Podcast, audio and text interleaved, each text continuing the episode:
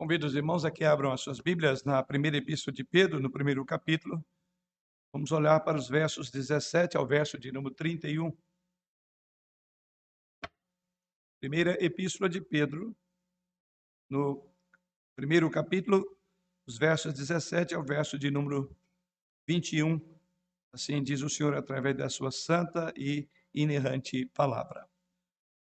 Ora, se invocais como Pai aquele que, sem acepção de pessoas, julga segundo as obras de cada um, portai-vos com temor durante o tempo da vossa peregrinação, sabendo que não foi mediante coisas corruptíveis, como prata ou ouro, que fostes resgatados do vosso fútil procedimento que vossos pais vos legaram, mas pelo precioso sangue, como de cordeiro sem defeito e sem mácula o sangue de Cristo, conhecido com efeito antes da fundação do mundo, porém manifestado no fim dos tempos por amor de vós, que por meio dele tendes fé em Deus, o qual ressuscitou dentre os mortos e lhe deu glória, de sorte que a vossa fé e esperança estejam em Deus. Que o Senhor assim nos conduza por meio desta passagem na meditação desta noite. Como vimos a semana passada, particularmente no domingo, tivemos considerando os primeiros versos, ou melhor, nessa parte do texto, os versos 13 ao verso de número 16. E naquela exposição vimos que Pedro está focado na busca de uma vida santa, numa vida que realmente agrada ao Senhor. E assim, os exilados cristãos, vimos isso a semana passada, são salvos da impiedade e salvos para a santidade. Foram as duas ideias básicas que nós refletimos nesses versos. Quando Pedro então abordou esta questão da santidade, ele começou primeiramente lembrando esses, esses exilados quem eles eram e de que foram salvos. Depois Pedro prosseguiu dizendo para que eles não se conformassem às paixões antigas da ignorância na qual eles viviam, mas ao mesmo tempo forneceu-lhes ou deu-lhes uma ordem no sentido de que Deus é santo, então busquem a santificação. Do contrário, não poderiam ter comunhão com o Senhor. E para ajudar os crentes nessa busca da santidade, ele então convida os crentes, aqui esses exilados, a olharem em três direções. No verso 13, ele diz: Eu quero que vocês olhem para frente. No verso 14, ele diz: Eu quero que vocês olhem para trás. Ou seja, eu quero que vocês avaliem corretamente a antiga vida, quando vocês tinham paixões pecaminosas, quando viviam em ignorância em seus corações. Eu quero então que vocês olhem para o passado, para que não caiam nos mesmos pecados nos quais vocês viveram outrora. E então, finalmente, nos versos 15 e 17, ou a 17, Pedro agora diz: Eu quero que vocês olhem para cima. E ao fazer isso, ele diz: Eu quero que vocês olhem para aquele que está sentado no trono e que é santo, santo e santo para que vocês possam se tornar como ele, santos também. É assim que nós paramos aqui no verso de número 16. E agora no verso 17, Pedro prossegue, a ideia ainda continua sendo a mesma, o tema, a sessão, né, o aspecto aqui ainda continua sendo este foco.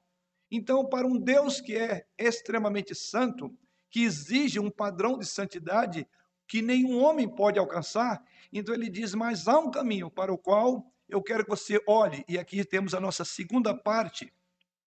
Sabendo quem Deus é, ou seja, santo, então somos chamados a portar-nos com temor na nossa peregrinação. E assim inicia a nossa mensagem no verso 17. Ora, você pode tirar todas as outras, o que está entre as vírgulas, e você vai lá para o final do versículo de número 17. Então você concluiria assim: ora, portai-vos com temor durante o tempo da vossa peregrinação, sabendo quem Deus é e o padrão elevado portai-vos com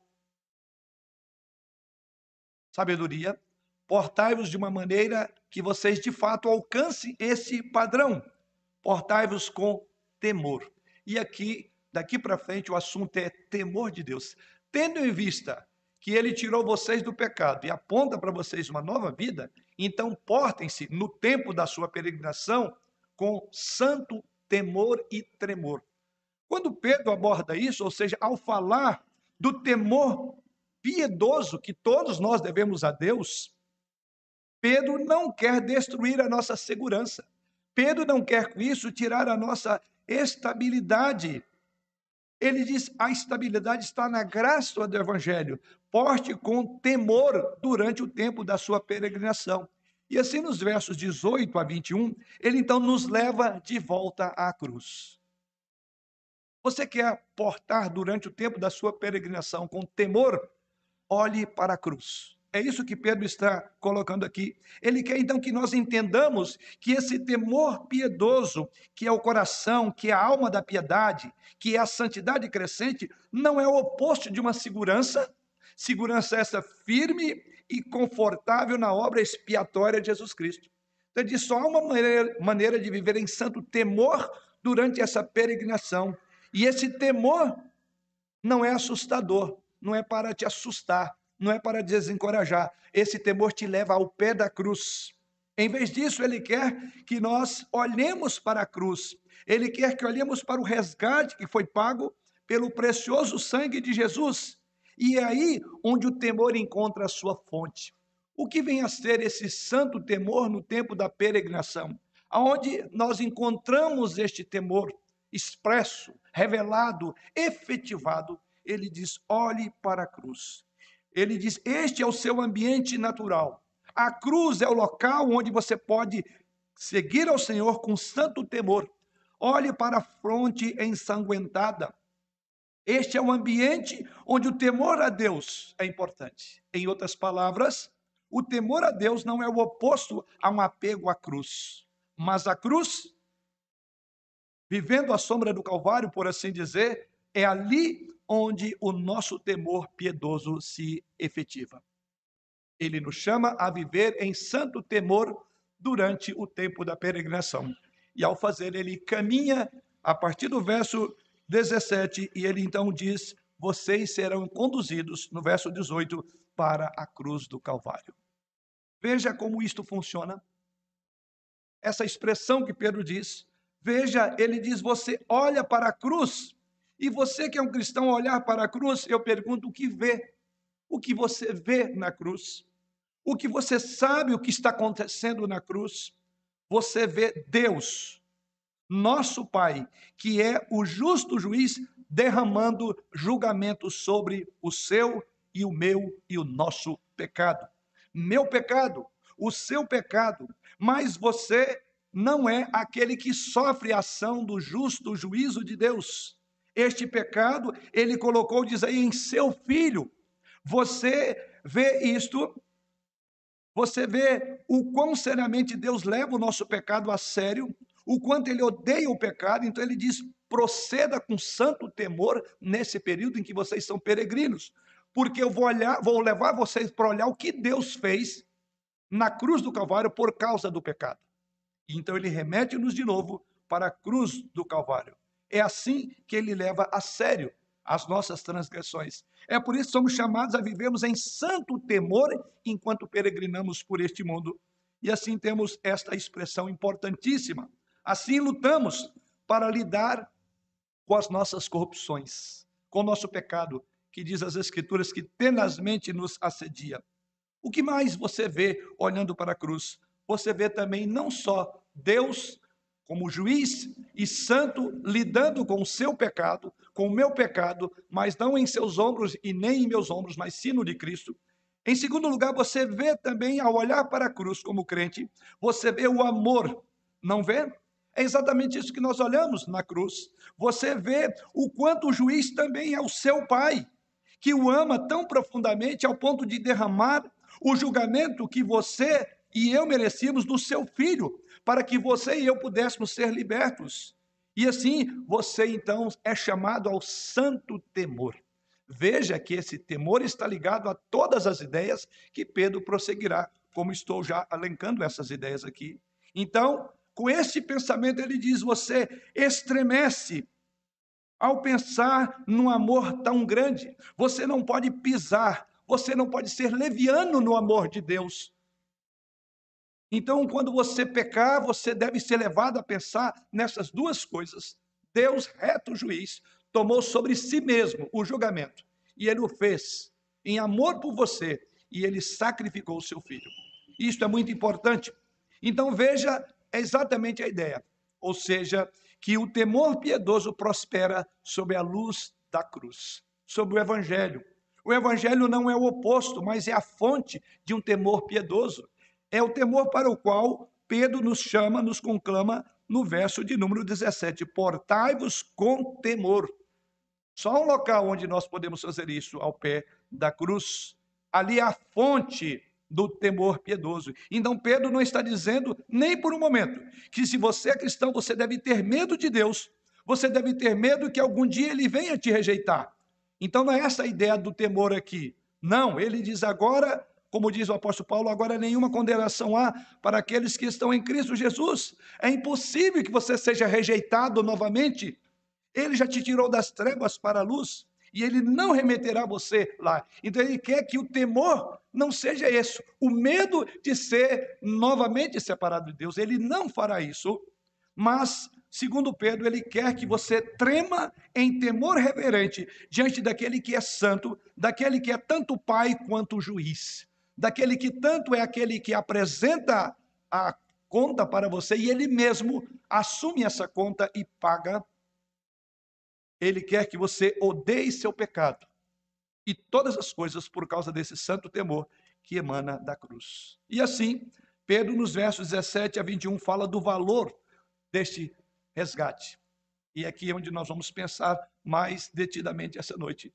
Nos versos 17 a 21, Pedro então vai falar da redenção. Pedro vai falar aqui do preço pelos pecadores que Cristo pagou na cruz, para que você, como pecador, possa crescer e florescer nesse santo temor.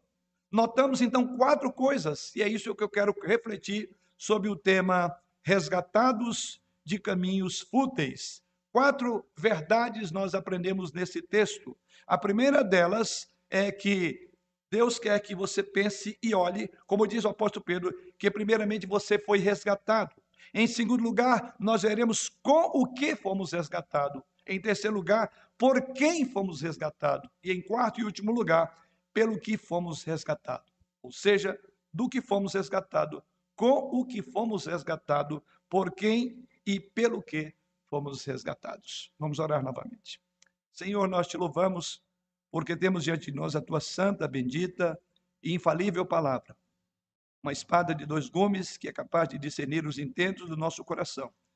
E diante da tua palavra estão as nossas vidas, a nossa alma, e assim pedimos-te que nos conduzas não só ao entendimento daquilo que o Santo Espírito inspirou para que Pedro escrevesse esse texto, mas acima de tudo, dê-nos a capacidade de enxergá-los com os olhos da fé e aplicá-lo a nossa vida pessoal e a nossa igreja e as nossas famílias. Em Jesus nós oramos. Amém.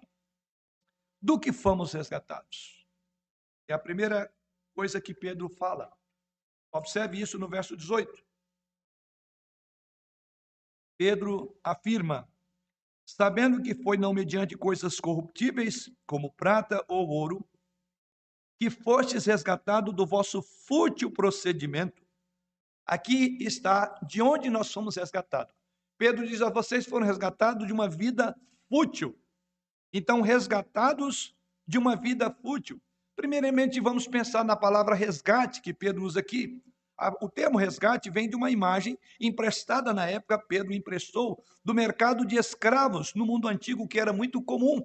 Então, por certo, Pedro tinha isso em mente, o que tornava muito mais vívida a ideia para os seus leitores, tendo em vista que era comum.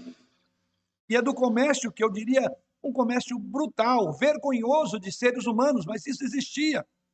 O escravo só podia ser libertado mediante o pagamento de um preço A sua alforria tinha um resgate, só tinha uma maneira de fazê-la pagando. E Pedro então está dizendo que você e eu fomos redimidos, fomos resgatados, alguém pagou pela sua alforria, para, pela sua libertação. Mas de onde é que nós fomos resgatados? Do que é que Pedro diz? Ele diz aí: fomos resgatados do nosso fútil procedimento. Um cristão é alguém, então, que, na imagem de Pedro, também foi um escravo e liberto por um resgate. Um resgate foi pago por ele. Isso é verdade para você hoje? Você se encontra dentre esses que Pedro está colocando, que fomos resgatados? Você se vê assim? Você poderia dizer isso aí nesta hora? Você poderia dizer, eu sei que eu fui resgatado? Se é assim, bem, qual é o caráter dessa escravidão, desse resgate que te livrou? Verso 18, Pedro diz: Fostes resgatado do vosso fútil procedimento que vossos pais vos legaram. Essa é a afirmação de Pedro. Pedro está falando sobre o seu antigo paganismo que eles viveram. E ele nos diz duas coisas sobre o seu antigo paganismo, antes de tornarem-se crentes. As duas coisas que Pedro diz. Primeiramente, ele diz que era um procedimento fútil, ou seja, inútil. Você foi tirado da sua inutilidade. E Deus pagou por esta maneira fútil ou inútil que você vivia. Era um caminho fútil, era um caminho vazio antes de conhecer a Deus, e ele pagou para tirar você desse caminho. Não havia nenhuma possibilidade de salvação nesse estado de paganismo que essas pessoas aqui, é, leitores de Pedro, estavam vivendo. Éramos, no nosso contexto, não apenas escravos, mas levávamos uma vida vazia, uma vida improdutiva, uma vida sem propósito, num estilo de vida que passava de geração em geração, por isso que ele vai dizer que vossos pais vos legaram, que era transmitido de geração em geração. Então, esse fútil procedimento inclui a vaidade, a ilusão sem sentido de vida, aquilo que constrói um mundo de aparências em oposição à realidade. Por isso, então, significa inútil, vazio ou fútil, ou pode ser traduzido também como falso, sem sentido e despropositado, numa perpétua passar de geração para geração, que vossos pais vos legaram. Então, a pessoa sem Cristo, o dizer de Pedro aqui, mesmo cumulada de bens, ela é fútil, ela é uma pessoa vazia, não tem uma razão pela qual viver ou sequer morrer. Assim é o homem natural. Assim éramos nós antes de conhecer Cristo. Refletindo sobre essa condição humana, antes da redenção, um escritor chamado Miller disse o seguinte: o homem, afastando-se de Deus, chegou a se tornar escravizado pelo pecado e pelas forças do mal, não tendo capacidade em si próprio para resistir a esta dominação interna e externa. Isso é o que, basicamente, desencadeia todo o processo de injustiça, de dominação e opressão que caracteriza a sociedade hoje. Pessoas fúteis. Mas Pedro diz que todos nós estamos lá. E Deus tirou-nos de lá, ou seja, resgatado do fútil procedimento. Mas a segunda, Pedro, coisa, segunda coisa que Pedro coloca é que nós somos resgatados de um procedimento fútil que foi herdado ou seja, resgatado de uma herança que os nossos pais nos legaram. É isso que Pedro diz no verso, voltando para o verso de número 17. Ou seja, é, voltadas, voltados para um procedimento, desculpe, verso 18, para um procedimento que foi nos legado pelos vossos, nossos pais. Eles resgatados do vosso fútil procedimento que vossos pais vos legaram. Então, a segunda ideia de Pedro aqui é que foi uma maneira herdada, nós já herdamos dos nossos pais, eles a receberam de seus antepassados, é isso que Pedro está dizendo. Vocês já receberam esse modo fútil de viver? Vocês já receberam. O grande legado de vocês é esse, uma maneira fútil, vazia de viver. É a herança que os seus pais deixaram para você. Estava na cultura e eles simplesmente absorveram à medida que cresciam dentro daquela cultura. Irmãos, não é exatamente este o caminho para muitos de nós, em nossa cultura ainda hoje? Além do ministério da palavra de Deus, trazer vida e renovação aos nossos corações, simplesmente nós não podemos negar que nós também temos absorvido a espiritualidade predominante da nossa cultura. E assim, como o mundo ao nosso redor, nós bebemos dele. Trocamos, como diz o apóstolo Paulo ali em Romanos, trocamos a verdade de Deus pela mentira e adoramos e servimos, a criatura em vez do Criador, o qual é bendito eternamente, afirma Paulo em Romanos capítulo 1. Essa é a nossa realidade. Esse é o procedimento que aprendemos com os nossos pais. Então, Pedro está dizendo, em outras palavras, é como Pedro dissesse: sabe, não importa a variedade de espiritualidade ou até mesmo a religião disponível para você hoje no mercado lá fora, todos vão te dizer o seguinte: nós oferecemos a você liberdade, oferecemos a você liberdade espiritual oferecemos a você libertação. Mas Pedro está contrapondo e dizendo que eles estão mentindo, eles estão induzindo você à escravidão e ao pecado. Então Pedro diz: vocês precisam ser resgatados dessa maneira fútil que vocês herdaram de seus pais. E Pedro está dizendo: olhe para a cruz, porque a redenção foi providenciada para que todos de fato sejam libertos verdadeiramente, usando a a verdade e verdadeiramente sereis livres. Pedro então diz: só há um caminho do qual você poderá sair, é a partir da obra de Jesus Cristo. Não se deve esquecer que a escravidão é pecado. A Bíblia diz: todo que comete pecado, ou todo aquele que comete pecado, é escravo do pecado. E Pedro diz que nós somos tirados de uma maneira fútil, herdada pelos nossos pais. Mas Pedro não para por aí.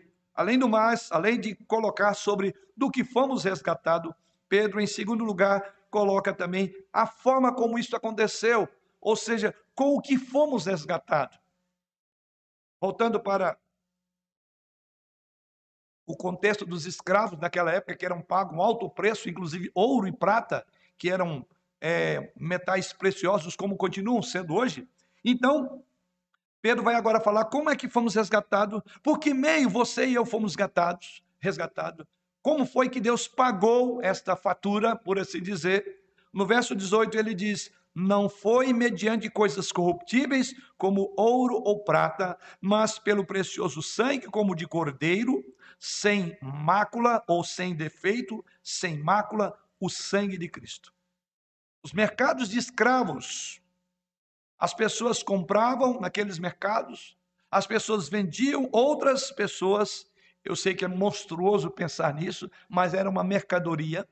Então, naquela época, isso era feito, eles compravam e vendiam. E a moeda corrente era ouro e prata para comprar escravos.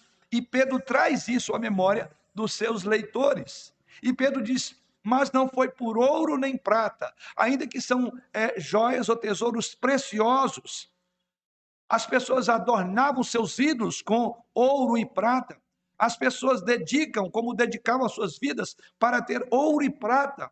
Pessoas vendiam outras pessoas e compravam outras pessoas por meio do ouro e da prata. Ou seja, as coisas mais preciosas que se tem era o valor que se pagava por um escravo. É disso que prata e ouro são símbolos aqui, quando Pedro toma emprestado essa ideia e ele diz: Você foi comprado não da forma como se vende pessoas, como se compra pessoas. É aí que entra a figura de Pedro, quando ele vai falar, mas foi pelo precioso sangue, sangue como de cordeiro. Não foi por ouro nem prata, Pedro diz que quando se trata da grande questão da eternidade, no entanto, nem ouro, nem prata, qualquer coisa que você possua, não é capaz de garantir a alforria da escravidão espiritual.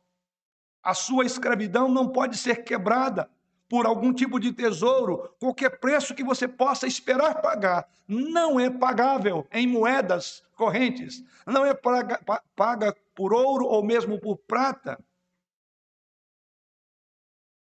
Talvez uma algumas passagens podem nos vir à mente, como por exemplo aquela descrita ali em, em Atos capítulo 3, versículo 6, um contexto que eu creio que é conhecido dos irmãos, onde Pedro lembra, onde você se lembra, Pedro e João estavam subindo ao templo, diz-nos o texto aí, para orar, e lá nos degraus do templo eles encontraram um mendigo coxo e que estava pedindo ajuda a eles. E ajuda ali era ajuda material.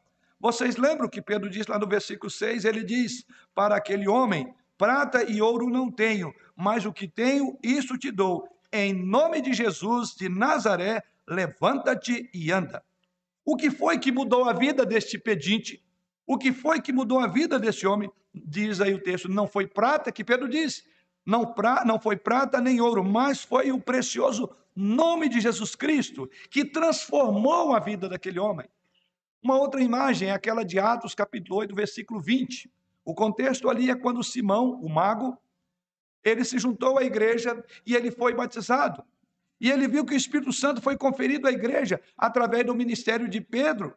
Então o texto sagrado diz lá que Pedro, então, lá no versículo de número 20, diz lá que Pedro respondeu quando ele achou que poderia comprar, ele diz: Olha, eu quero comprar esse presente, quanto é que eu pago para ter esse dom do Espírito Santo? Pedro então responde a ele que sua prata é, haveria de perecer com ele, porque ele haveria tentado comprar um dom de Deus com dinheiro.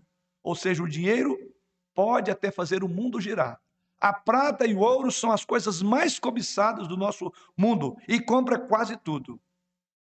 Mas ele não pode pagar o preço da sua alma, que foi resgatada de um fútil procedimento, exceto ele poderá destruir se você não souber manusear bem esse dinheiro. Aliás, de muitos se destroem exatamente com o ouro e a prata deste mundo. Não é assim que nós costumamos pensar no dia a dia. A grande tentação da nossa época, irmãos, é prosperar. A grande tentação da nossa época é não só a prosperidade, mas o materialismo e a busca pelo ouro e pela prata, pelo ganho, como se isso de fato pudesse garantir segurança a nossa redenção. E Pedro então está dizendo: esqueça, não é ouro nem prata que paga a sua vida, e uma vida fútil que você vivia longe de Deus. Não é esta a nossa tentação. Vivemos como se a chave fosse de fato Jesus Cristo. Sim, sim, é Jesus Cristo. Mas eu quero algo mais. Queremos sempre alguma coisa, como que se essas outras coisas dessem paz. E Pedro diz: não, foi pago um alto preço, o preço do Calvário. Nosso problema é que estamos subestimando ao pensar que nós podemos comprar a Deus com o nosso dinheiro, comprar a Deus com a nossa boa obra. Com isso, nós temos dois problemas teológicos. Primeiramente, estamos subestimando, subestimando o nosso próprio grande valor aos olhos de Deus. Qual é o preço seu? Você já calculou quanto você vale? E aqui não é o vale quanto pesa. Para os mais antigos, lembra aí de um sabonete que tinha lá, vale quanto pesa. Não, não vale, não é o que pesa. Não vale o valor intrínseco daquilo que tem, mas a nossa alma. Por isso Jesus Cristo diz: O que dará o homem pela sua alma? De que adianta o homem ganhar o mundo inteiro e perder a sua alma? Então, quando você entende, quando você olha por esse ângulo de que eu vou pagar com ouro ou prata, você está subestimando o seu valor aos olhos de Deus. Estamos também é, subestimando a, o preço da terrível separação de Deus, ou seja, o pecado original. Estamos subestimando aos olhos de Deus o nosso valor. Por isso que Pedro diz: não foi mediante coisas corruptíveis. A liberdade pela qual os nossos corações mais anseiam tem um preço de resgate infinitamente maior do que coisas corruptíveis. E Pedro diz: então, ande com temor. E andar com temor é calcule o preço que você foi para Deus. Você é uma pessoa que tem um valor muito caro. Foi pago um alto preço. Em segundo lugar, outro problema que nós encontramos é nós tendemos a subestimar também a profundidade da nossa corrupção, da nossa própria culpa. Nós tendemos a pensar que nós somos, na verdade, o mocinho da história que não somos tão maus assim, que nós só precisamos de uma ajudinha de Jesus Cristo. E aí tem uma linha de teologia toda grande que é intitulada como arminianismo, que não crê na depravação total, que o homem está completamente inabilitado para tudo que é bom e bom e é aos olhos de Deus. Então a gente precisa só de uma ajuda. Aí vem aquelas ideias tipo, faça a tua parte, eu ajudarei, como diz na Bíblia. A Bíblia é dessas pessoas, porque a Bíblia não diz isso. O homem não precisa de uma ajudazinha, Mortos não precisam de uma ajuda, mortos precisam de nascer de novo. Então não há como subestimar o poder da corrupção no homem.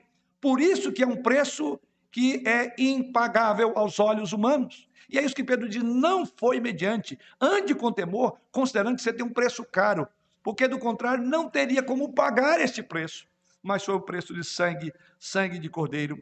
E aí, mas fomos resgatados, ele diz, ainda no verso, não mediante coisas corruptíveis, como prata ou ouro, diz o apóstolo Pedro, mas pelo precioso sangue, como de cordeiro, ele diz sem defeito, sem mácula, o sangue de Cristo. E quando Pedro usa essa expressão sem mácula, naturalmente ele está se reportando aqui à ideia do sacrifício veterotestamentário, onde o animal era separado, onde o cordeiro era separado, e aqui Pedro fala do cordeiro pascal, que é Jesus Cristo. Então, quando ele era oferecido, ele diz lá sem defeito, então seu sangue era derramado. E o sangue desses animais eram símbolos da expiação que aquele viria a fazer no lugar deles. E Pedro agora olha para trás e diz: Jesus já fez, sabe? Este é o sangue precioso. É por isso que você se lembra quando Jesus Cristo veio para ser batizado por João Batista. João Batista, o apóstolo, João Batista, melhor dizendo, olhou para Jesus Cristo e disse: Afinal de contas, esse é o Cordeiro de Deus que tira o pecado do mundo. Quando João Batista usou aquela expressão, nós poderíamos parafrasear na expectativa que ele tinha de Jesus Cristo que viria, é como se dissesse: finalmente, finalmente, depois de muitos séculos de sacrifícios sangrentos, nenhum dos quais poderia realmente lidar com o cerne da questão que é o pecado. Agora estou apontando aqui aquele que tira o pecado do mundo, o Senhor Jesus Cristo. Somente Jesus Cristo pode resgatá-lo. Somente Jesus Cristo pode tirar da escravidão. Somente Jesus Cristo pode tirar-nos daquele caminho fútil que os nossos pais nos legaram. Irmãos, a mensagem de Pedro aqui é mais ou menos assim: tua obra somente, ó Cristo, pode livrar este pecador. Só o teu sangue, ó Cordeiro de Deus, pode me dar paz interior. Teu amor por mim, ó Deus, não o meu por ti, que pode me livrar da minha profunda inquietação sombria e pode libertar verdadeiramente o meu espírito. Esta é a mensagem de Pedro aqui. Olhe para a cruz. O que quer dizer? Que a sua frequência à igreja, que as suas lágrimas, que as suas orações, os seus cânticos não podem fazer isso, que só Jesus Cristo fez, que só Deus faz por meio de Jesus Cristo. Poderíamos pensar que a sua busca por riqueza, sucesso, também não fará isso.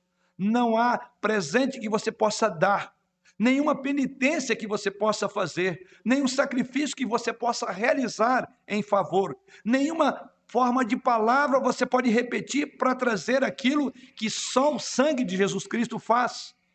Somente Ele, somente o sangue de Jesus Cristo pode fazer isto. Somente um sangue, como diz o apóstolo aqui, como um sangue de cordeiro sem defeito ou sem mancha. O sangue precioso é o sangue do resgate. Então, irmãos, queridos, a cruz é a nossa e é a sua esperança. Não procure em nenhum outro lugar. Você que está hoje aqui entre nós, ou eventualmente nos acompanhando pela a transmissão, eu coloco isso diante de você. Não há outro nome pelo qual importa que se, sejamos salvos. Não há preço de um resgate que possa ser pago pela sua alma, senão por meio do sangue de Jesus Cristo. Isso então nos remete à terceira reflexão, versos 19 e 20. O apóstolo Pedro prossegue dizendo: Mas pelo precioso sangue, como de cordeiro, sem defeito e sem mácula, o sangue de Cristo, conhecido com efeito antes da fundação do mundo, porém manifestado no fim dos tempos por amor de vós. Por quem fomos resgatados? Pedro responde aqui. Em terceiro lugar, esta é a pergunta: quem fez o resgate? Dois aspectos merecem a nossa atenção aqui. Primeiro, está sugerido, por assim dizer, no verso 18, quando a tradução do verbo aí é na voz passiva. Veja o que Pedro diz, ele chama aí de fostes resgatados. Ou seja, você não se resgatou. Isso foi feito por uma outra pessoa. Pedro está falando sobre Deus o Pai. Deus o Pai, diz Pedro aí, providenciou o preço do resgate. Agora pense nisso, é extraordinário, é incrível. O Pai é o juiz e ele pagou a conta. Foi ele, por isso que ele diz: fostes resgatado. É uma voz passiva. Nós sofremos ação. Não há nenhuma ação em direção a Deus da nossa parte que possa restaurar a relação, mas fomos resgatados, no dizer do apóstolo Pedro. Então a maravilha do evangelho é que o juiz é aquele que paga pela conta do ofensor. O juiz paga pela conta do ofensor. O juiz é aquele que providenciou o resgate para que você fique livre. No dizer do apóstolo Paulo em Romanos 3, 26, ele diz lá: Deus mesmo, ou para que Deus mesmo seja o que ele diz lá, justo e justificador daqueles que se aproximam de Jesus Cristo. É algo glorioso o que Pedro diz aqui. A cruz foi ideia do Pai. A cruz foi ideia do Pai. Foi o amor do Pai por você que enviou Jesus Cristo. Ou seja, o amor do Pai antecipou ou veio antes da vinda do Filho. Um dos textos mais conhecidos no Evangelho é porque Deus amou ao mundo de tal maneira que deu. Então, o amor antecipa o envio. Por ele amar, ele deu. Pense nisso. Então, é algo que surgiu da mente, do coração, do propósito, do desígnio de Deus.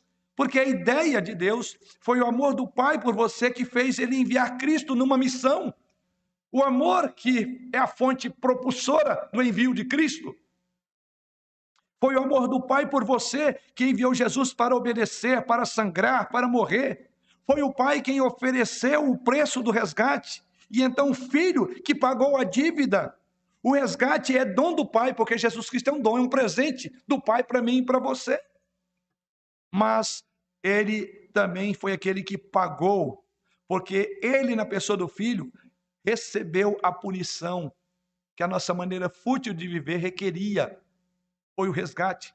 Você, veja então como Pedro o descreve nessa passagem. Por causa da glória de sua pessoa como Deus homem, foi pago um preço infinito, ou infinitamente, da perspectiva humana, incapaz de ser pago. Jesus Cristo. Mas veja no versículo 20, é dito que ele foi conhecido com efeito antes da fundação do mundo. E aqui temos mais uma expressão muito rica, conhecida antes da fundação do mundo. E aí ele diz lá, no finalzinho do verso, com o propósito, por amor de vós. O que Pedro coloca aqui, o preço do resgate foi Jesus Cristo. O amor do Pai antecipou a vinda de Cristo. E com isso agora Pedro diz que Deus fez isso por amor de vós. Que coisa bela, extraordinária, conhecido antes da fundação do mundo. Quando você lê essa palavra antes da fundação do mundo, eu quero que você reporte lá no versículo 2 dessa mesma carta. Veja, que ali, e nós passamos por essa parte já, é a mesma linguagem que está sendo colocada aqui no versículo 20, é a que está no versículo 2 do capítulo 1. Quando Pedro fala ali do cristão que foi alguém já separado, eleito segundo a presciência de Deus.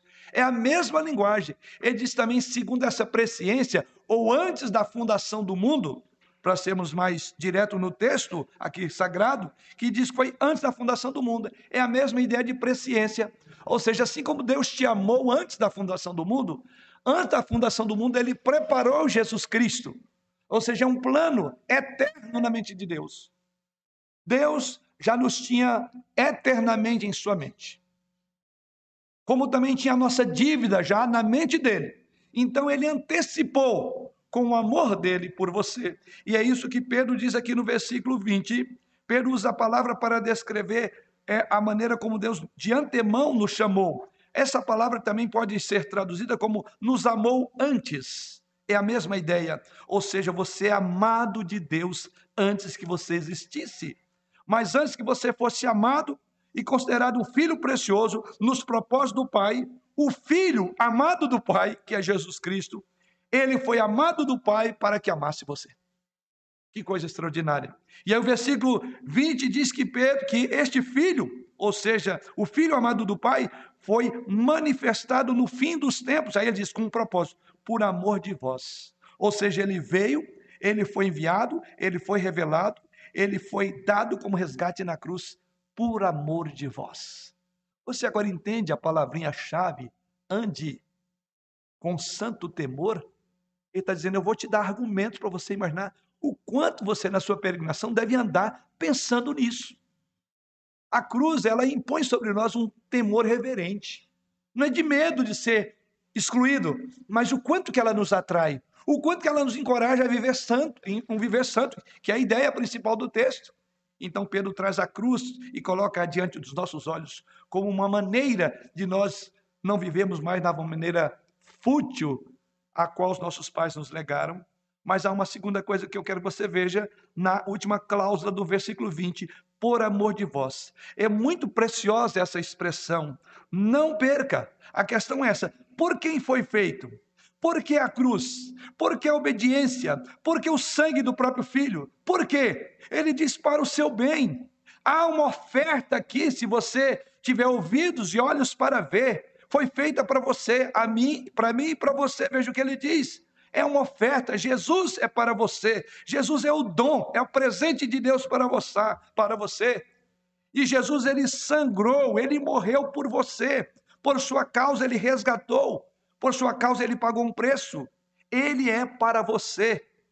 Você foi resgatado e eu de um caminho fútil, não por ouro nem prata, mas pelo precioso sangue, sangue de cordeiro, como diz o apóstolo Pedro. Então ele deve ser adorado e reverenciado. Isso então nos remete à última reflexão no versículo 21. Pedro conclui dizendo que por meio dele tendes fé em Deus, o qual ressuscitou dentre os mortos e lhe deu glória, de sorte que a vossa fé e esperança estejam em Deus. Por fim, para que fomos resgatados? Para que fomos resgatados? O verso 21 deixa claro. Qual o resultado dos sofrimentos e da morte de Jesus Cristo? O preço do resgate? O que vem na sequência é o resgate? Qual é a provisão feita? Observe que Pedro conclui dizendo: para a glória do Senhor. O resultado, ele diz aí no finalzinho, né? Para que a vossa fé e esperança estejam em Deus. No outro contexto, para que ninguém se glorie. Você vê o fim de todas as coisas, é o fim também dessa obra. Você ainda não é o alvo final. E diz que quando Deus faz isso, quando Ele te tira do vosso fútil procedimento, Ele paga um alto preço. Ele, ao mesmo tempo, é o juiz, Ele é o executor, Ele é o executado. Ele fez isso por amor de você, mas você ainda não é o foco principal de Deus. Porque quando Ele faz isso, Ele glorifica a si mesmo. E é isso que Pedro, então, conclui dizendo: de sorte que a vossa fé e esperança estejam em Deus. Essa é a diferença de nós reformados, que cremos numa fé que não vai vacilar, numa esperança que não pode ser tirada de nós a qualquer momento. Não cremos que um tropeço nosso nos levará para o inferno. Não cremos que podemos cair da graça, porque Deus está empenhado na sua salvação e na minha salvação. Deus apostou tudo o que ele tinha para tirar você e eu do fútil procedimento. Então, algo mais que é dito no texto. O fim último é essa fé e esperança estejam em Deus, diz o apóstolo Paulo. Mas qual é a provisão feita por Deus? Agora, o que Cristo acrescentou, ele coloca agora a glória de Deus Pai. Pedro não apenas fala que é este fim, mas ele diz por meio de Jesus Cristo é para que você creia. Veja o que ele diz aí, é, verso 21, que por meio dele tendes fé. Ele diz, é por meio de Jesus que você tem fé mas é por meio de Jesus que você também foi ressuscitado para uma nova esperança. E por meio de Jesus Cristo você recebe a glória. Então ele mostra o caminho a Jesus Cristo. É por meio dele, é através dele que nós temos fé. É nele que nós permanecemos. E é por causa dele que nós temos a esperança segura. Então, em outras palavras, o resgate foi cumprido à altura da exigência divina. E se foi pago, não tenha dúvida, se você creu nisso, você recebeu em seu coração, não terá vida sem o Senhor. Aquele que crê já passou da morte para a vida. Não vamos morrer na expectativa, será que deu certo? Pedro diz: você está segurado, porque você não foi comprado por preço fútil de ouro nem prata. Você foi comprado pelo precioso sangue de Jesus Cristo, e o fim é para que ninguém se glorie. Final, mas que a nossa esperança esteja em Deus. A fé e a nossa esperança esteja em Deus. E assim concluímos.